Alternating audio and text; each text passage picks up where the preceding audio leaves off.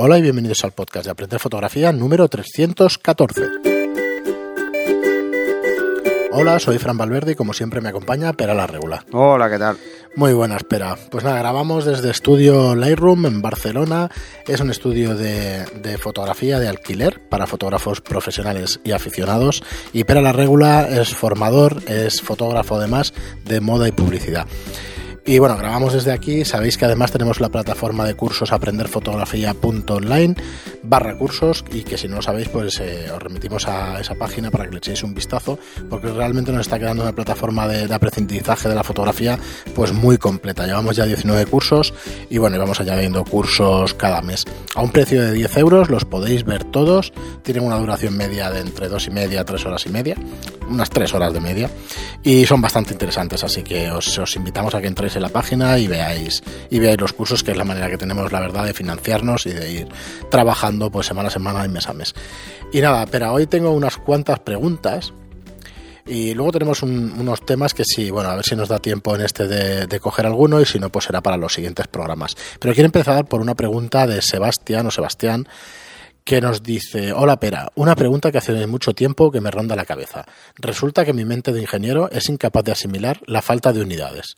Cuando hablamos de F1, eh, ¿de qué hablamos? ¿Pulgadas? F28 es la misma apertura para cualquier marca, pero F28, ¿qué? No sé si me explico y no encuentro la, respuesta- la respuesta por ninguna parte. Muchas gracias y saludos, sois unos cracks. Y luego vuelve a enviar otro mensaje en iVoox que dice, vale, olvídalo, gracias, resulta que estaba en la Wikipedia. Entonces, Suele pasar. sí que está y eso, pero bueno, yo haría un recordatorio si lo puedes, si lo puedes explicar rápidamente, pero o, fácilmente lo explicamos. Bueno, es porque, que no tiene sentido. Pero bueno, es- de todas formas es que hay que, hay que complicarse muy poco. Es la raíz cuadrada de 2, que es 1,4. Y se calcula a partir de ahí. Entonces, eh, cada paso es el doble o la mitad de luz. Nada más. Es la cantidad de luz que entra por la misma unidad de tiempo. Punto. y ya está, da igual el ancho. De ingeniero a ingeniero, no es difícil. Pero No, bueno. lo que pasa es que te vuelves chino cuando ves los números sin saber la explicación de por qué. No, lo que pasa es que estamos acostumbrados a que las unidades eh, de medida van en secuencia. Uno, dos, tres. Sí, ¿ah? es un rollazo esto. Y aquí no, aquí es la raíz cuadrada de 2 el, el salto. Yo diría que técnicamente es de lo más difícil de meterte en la cabeza, ¿eh? a, a un aficionado, ¿eh? O sea, en cuanto lo entiendes y eso ya. bueno, ya yo está, creo que pero- todas estas... Pero bueno. Bueno, además es que hablamos de un círculo, hablamos de... Bueno, es que podríamos estar... en- podríamos complicarnos mucho la vida, ¿vale? A la hora de intentar eh, dar la explicación, pero es cierto, está en la Wikipedia, así que no hace falta darle muchas vueltas porque tampoco es importante. Que lo quiera saber un género, pues no me extraña, ¿no? No, para fotografía no es para nada importante. No, tiene mucha más historia. Yo creo que lo miré también, ¿eh? O sea, me pasó lo mismo que a ti, ¿eh? Por eso, por eso digo Yo que- seguramente lo miré, lo que pasa es que lo debí mirar hace mucho, ¿no? Y no había Wikipedia, o sea, que, seguramente en algunos apuntes lo, lo tendré. Eh, o de física de- de- del colegio, de la facu, yo qué sé. Luego tenemos un comentario de Ignacio que nos dice que te mejores, espera. Ah, vale. Muchas gracias. ya está, ya está recuperado. Bueno, no, no, todavía, ¿eh? Todavía. Cuando me da el ataque, me da el ataque de todos. Y Zappin nos dice, hola Fran y Pera, aprovechando que en algún momento vais a hacer un curso de fotografía de producto, quiero haceros una pregunta. ¿Qué objetivo sería recomendable para tener, para fotografiar bodegones para una full frame? Supongo que no será cualquier objetivo por la distancia corta al motivo. Gracias por los consejos que dais en los podcasts. Por Eh, cierto, se, ver, me, se me- se me olvidó decir que uso Canon como Pera, aunque le pese a Fran. Es broma, lo siento, no me podía aguantar a hacer la broma. No hay ningún problema, ya lo sabéis. Sí, me Fran. inicié con Canon y, y me da eh, eh, y me da pereza cambiar a otra marca, normal. En realidad todas son muy buenas hoy en día, pero en mi bolsillo no llega nada más. Saludos, seguid así. Bueno, porque ya has hecho una inversión en Canon. Claro. Eh, por eso nos pasa a todos. Pero tampoco porque queramos cambiar. Yo no me paso a Nikon ni de Nah, coña, porque está la Pero ya lo he dicho alguna está. vez. Porque Si yo soy me de las dos pasta marcas. Y porque- encima me, cambian todo el equipo por el mismo equipo en Nikon, pues Pero- igual me lo pienso. Sí, claro, pero es que si no, Pero no me tiene tienen que pagar. Claro, claro. Solo No por las molestias de volver a aprender. Yo sinceramente creo creo que soy de las dos marcas porque las he visto desde el primer día que empecé a fotografiar al tener Bueno, el estudio desde el primer día. ya alquiler. O sea, es Claro, normal, entonces las ¿qué más tocas y te gustan las dos y ya está. Bueno, nos dice qué objetivo A ver, para ¿qué vas a hacer? Porque no es lo mismo hacer producto, hacer chinchetas como producto, joyería, vamos a decirlo. que hacer mm, yo qué sé, Yo balones de fútbol, Sí. por, por tamaño, ¿eh? por poner un símil de tamaño. Claro, es- depende qué vas a hacer. Es que no es lo mismo. Si vas a hacer algo que es muy grande, necesitarás más focal para poderte poner más lejos y tener un poquito más de profundidad. Y de resolución, ¿no? Al final. Mm, Bueno, Aunque no, la las distancias resolución es, mientras en estés en una distancia corta tienes resolución siempre. Entonces, normalmente productos no se hacen en distancias largas, salvo raras excepciones. Pero, por ejemplo, si vas a hacer joyería, pues igual con un 100 vas sobrado. Pero si vas a hacer zapatos, pues igual necesitas un 50. Lo que te iba a decir, yo entre 50 y 100 son los objetivos que Sí. veo utilizar Por aquí en el eso, estudio. por eso existen los descentrables entre 45 y 80, Sí. que es lo más habitual. Hasta, lo- hasta el 90. Sí, Tienes- hasta el 90 llegan. Bueno, hasta el no- sí. Pero bueno, es, por ejemplo, para hacer producto descentrable, el 45, El 45 es es el que se utiliza. Sí. Que es el 50. Ujú. Eso es otro tema. Es quizás mucho más, más interesante un descentrable, ¿eh? un tilt shield, que no un otro objetivo. ¿Qué pasa? Que los tilt shields son muy caros, por eso no mucha gente los tiene. Pero siempre se han hecho bodegón en químico, por ejemplo, con acordeón. Pues ya está, porque es lo mismo que un tilt shield. Ahí lo que, lo que juegas es, tú juegas con la profundidad de campo, no la que te da el objetivo, sino que tú lo puedes variar el, el plano nodal. Así que eso sería lo ideal. Lo ideal sería eso, porque no vas a disparar a, a- a distancia de macro a no ser que sea algo muy pequeño. Por ejemplo, si haces solo haces anillos y no haces bodegón, solo un anillo, necesitarás un macro. Bueno, yo he visto para relojes también se utilizan macros, se utiliza el 100 y además va haciendo las Pero ojo, estas. necesitas un macro, pero no es macro, ¿eh? Porque un anillo, por muy pequeño que sea, es más grande que el ancho del sí. sensor. O sea que solo hay que ver el dedo. O sea, es comparar el el dedo estás- más la joya, más estás tal. ahí al límite, pero Estás bueno. muy en el límite. Además, no vas a hacer un plano totalmente picado, sino Claro. que vas a hacer a 45 y a 45, pues la proporción se te Sí, va. sí, se te va un poco. Entonces, realmente importante eso. Yo creo que lo cómodo es entre 50 y 100 máximo. Y ya Sí, sí, va por ahí, seguro. Muy bien, y Mario Setién que nos dice, con respecto a cursos sobre fotografía de paisaje y filtros, no se puede ser especialista en todo, y hay otros compañeros que se centran en esas cosas. Lo mejor es referenciar eh, a lo- eh, los mejores cursos que vayan de eso, para que vayan al grano, que repetirse con información sin dar un valor añadido, como si hacéis en vuestras temáticas en las que sois especialistas. Bueno, es que, claro, tampoco hablamos mucho de paisaje porque es que no... No, porque como no lo practicamos, no, pues aparte, a ver, la, la- A ver, técnicamente lo, se lo podría hablar, realmente ¿eh? importante en fotografía es tener clara la técnica, Sí. es lo realmente importante, ¿vale? Y luego conocer el equipo, o sea, conocer, pero es que cosas que se utilizan en paisajes se utilizan también en fotografía de producto y se utilizan también en fotografía de, de moda. O sea, al final, la técnica es lo que predomina. Diría tú puedes hacer el tipo de hacer fotografía curso- que quieras si conoces la técnica fotográfica. O sea, puedes hacer lo que te dé la gana. Luego es que te guste. En mi caso es que no me gusta hacer paisajes. Mira, puedes hacer tranquilamente un, un Es que me falta básico alguien. de paisaje, te, te- lo puedes hacer. Esto, perfectamente. yo creo que la culpa la tiene mi madre.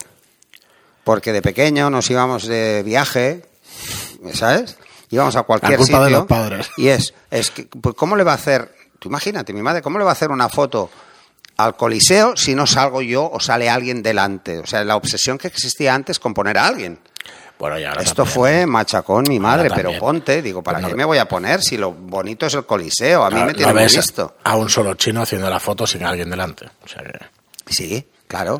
Pero esto, es turista yo creo que esto ya es obsesivo. Entonces, ¿qué es pasa? turista total. Que, que llegó a tal nivel de obsesión que al final el obsesivo soy yo. O sea, yo si no sale alguien en una foto, me cuesta hacer la foto. O sea, bueno, no, cuando voy de viaje sí que las hago, pero, pero ya no son ni paisajes, Mm. son cosas.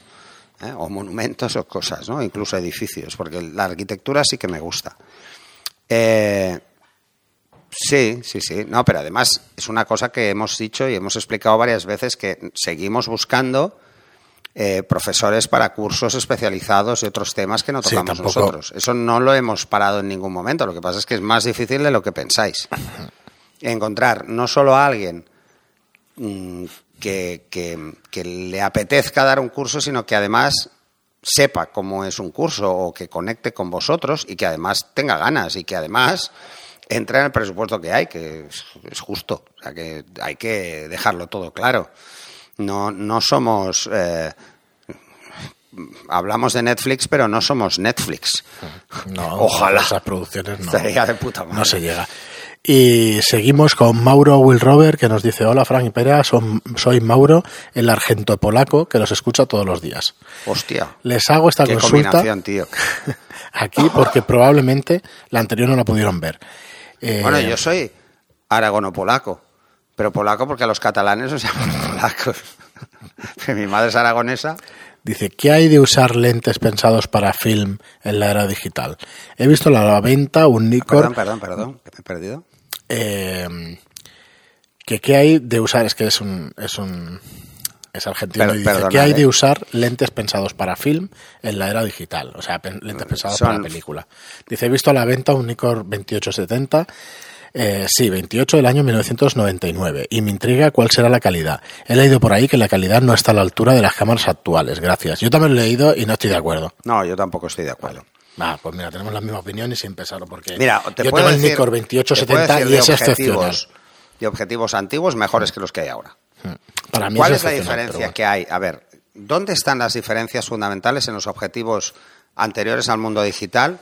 No es en un tema de resolución, es un tema de construcción. Los objetivos anteriores, más antiguos, suelen tener más aberraciones en aperturas mayores porque la precisión de las herramientas de cálculo para calcular cómo hacer esas correcciones era diferente. Y luego por otra cosa, porque ahora el coatet, la capa de protección que tenían los objetivos antiguos, era una capa externa que estaba como adherida a las lentes, a la lente externa, casi siempre, que era para proteger de esas aberraciones a todo el grupo óptico. Hoy en día el coatet se hace por precipitación a vacío, no es una pseudo, cam- una pseudo película adhesiva, entonces no se desgasta.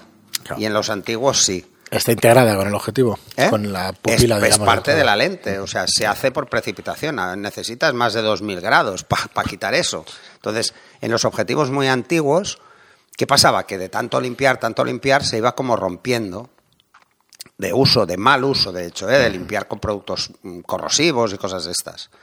Entonces se iba gastando. Luego, los objetivos antiguos son mucho más sensibles a los hongos que los nuevos por un tema de sellado y porque antes se utilizaban también cristales naturales muchas veces eh, y ahora son artificiales todos. Entonces, claro, tienen menos componente orgánico en la construcción y por lo tanto es menos fácil que entren hongos. Eh, estaban mejor sellados, con lo que era más fácil que por el tacto, por los dedos, pues se produjeran eh, hongos precisamente por tocar. Ya te lo he visto, el Los contactos, 2870 por ejemplo, de que tienen los objetivos, los contactos antes eran de cobre y Ah, ahora eso son limpiarlos ya está. ahora no son de cobre, ahora son bañados en oro. Mm, Claro, es una capa. Sí, más microscópica, es más caro, pero se degrada menos y se corro y es mucho más difícil que entre corrosión. Pero si las tienes bien limpios, yo, pues, Ah, Ya complicado. tengo objetivos de hace la rehostia. No, yo ese Nikon 20- Y de hecho, 2870 fíjate, que dices lo he en tenido y es lo sé, excepcional. pero en Canon, el 100-400, que lo he dicho más de una vez, venía del químico. O sea, objetivos de químico con unas calidades muy buenas, es que hay unos cuantos todavía a la venta, ¿eh? A ver, normalmente supongo que leerás que los objetivos que no están a la altura de las cámaras actuales lo verás seguramente los fabricantes, porque te quieren vender el objetivo nuevo, o en las tiendas, porque otra cosa. No, Habrá luego- algunos que sean. Y luego, que sean eh, a ver, yo he oído muchas cosas de estas. O, por ejemplo, que la resolución. Yo el Coño, no tiene nada 80-200 que de ver. Nikon es otro de Nikon también antiguo y tal, hostia. Ese, ese objetivo lo pones y dices, mm, pues como un 300 de hace 30 años. Es cojonudo igualmente. Sí, sí. O sea, no, no te cambia. Además es que la mayoría de diferencias que puede haber por capacidad de resolución eh, no son visibles por el ojo humano. ¿eh? Por eso. Estamos hablando de que un objetivo que tenga 300 puntos por pulgada, eh, 300 eh, pares de líneas por milímetro, no puntos por pulgada, que si no la gente va a pensar que se miden PPP si no es verdad. Eh, 300 pares de líneas por milímetro eh, a uno que tenga 280, a ver quién es el guapo que ve la puñetera diferencia. Sí, sí, yo no he entendido no. mal. Y es una diferencia considerable, pero no se ve. No se ve, no se ve. O sea, es muy difícil. ¿Qué pasa? Que ¿cuándo lo vas a ver? Cuando tengas una persona a 30 metros o a 40. pues el que tiene menos a 40 se verá peor, pero los objetivos están pensados para unas distancias. Sí. Si te sale O sea, pues eh, va- eso es la típica pregunta que te hace alguien que no sabe nada de fotografía ni, ni de óptica y que te dice, ¿cuánto aumenta este objetivo? ¿Sabes? Dice, no, ¿cuá- ¿qué ángulo tiene? ¿Qué ángulo O sea, tiene para acercarse? sí. ¿Por qué? Porque ese ángulo a una distancia corta es mucho menor, proporcionalmente, que si la distancia es mayor. O sea, no. Sí, yo te diría además que, que penséis un poco en se- las se hablaba de fotografías. aumentos en óptica. Claro, pero que penséis también, que hemos hablado muchas veces aquí en el programa, que la resolución que tiene o que la definición que tiene una fotografía antu- eh, antigua en oro de plata cuando se hacían las, las los revelados sigue siendo superior en muchos casos a, No, la, es que es a la superior. digital. O sea, no hay Entonces, filtros, no hay mierdas eso. que alteren la resolución, ni siquiera el aliasing de los... ¿eh? No vamos a hablar de... Podemos volver a sacar el tema del... Ya, ya, lo, lo dejamos... Aquel capítulo es para olvidar. El capítulo del... ¿Cómo era? Hostia, ahora se me ha ido la olla. Ya me acordaré. Y luego, por último, nos dice Kat Ice, mil gracias por acordarse de mí. Tengo muchísimas ganas de ver ese vídeo y ver si poco a poco voy filtrando mejor la selección. Mil gracias. Para el curso de edición de este último Ah, nuevo, para ver lo de la selección de las fotografías y tal. ¿Te acuerdas que siempre Bueno, nos eso estaba es muy preguntando? Personal, ¿eh? Al final tenéis que ten- ser muy conscientes de que es muy personal. Yo lo que pasa es que lo que estoy haciendo es intentaros explicar el por qué, bajo mi punto de vista y mis. Sí, criterios. claro, mi criterio. Muy bien, pero pues eh, nada, lo vamos a dejar aquí. Eh, por cierto, votaciones eh, sobre el siguiente curso que queréis que lancemos en enero. Este ya os digo que saldrá esta semana, sino como mucho la que viene. Pero el próximo curso tenemos pendiente el de cómo convertirte en fotógrafo profesional, que nos ha dado tiempo a, a acabarlo, que, que también lo lanzaremos. Pero oye, ¿qué os interesa para los próximos cursos? Tenemos todavía de bodegón, de, interior, de interiorismo, de joyería. O sea, tenemos, tenemos un montón en intermedias y y avanzadas, avanzadas de los del que resto. ya hay. Pero si os interesa alguno, eh, pues comentadlo, que, nos interesa bastante vu- vuestro feedback y qué es lo que realmente queréis ver en la plataforma de cursos. Pues nada, dicho eso, eh, lo dejamos aquí. Eh, vendremos los siguientes dos programas con un par de temas bastante interesantes que esperemos que os gusten. Gracias por estar ahí, gracias por vuestras reseñas de 5 estrellas en iTunes y por vuestros me gusta y comentarios en iBox y hasta el siguiente programa. Hasta el siguiente.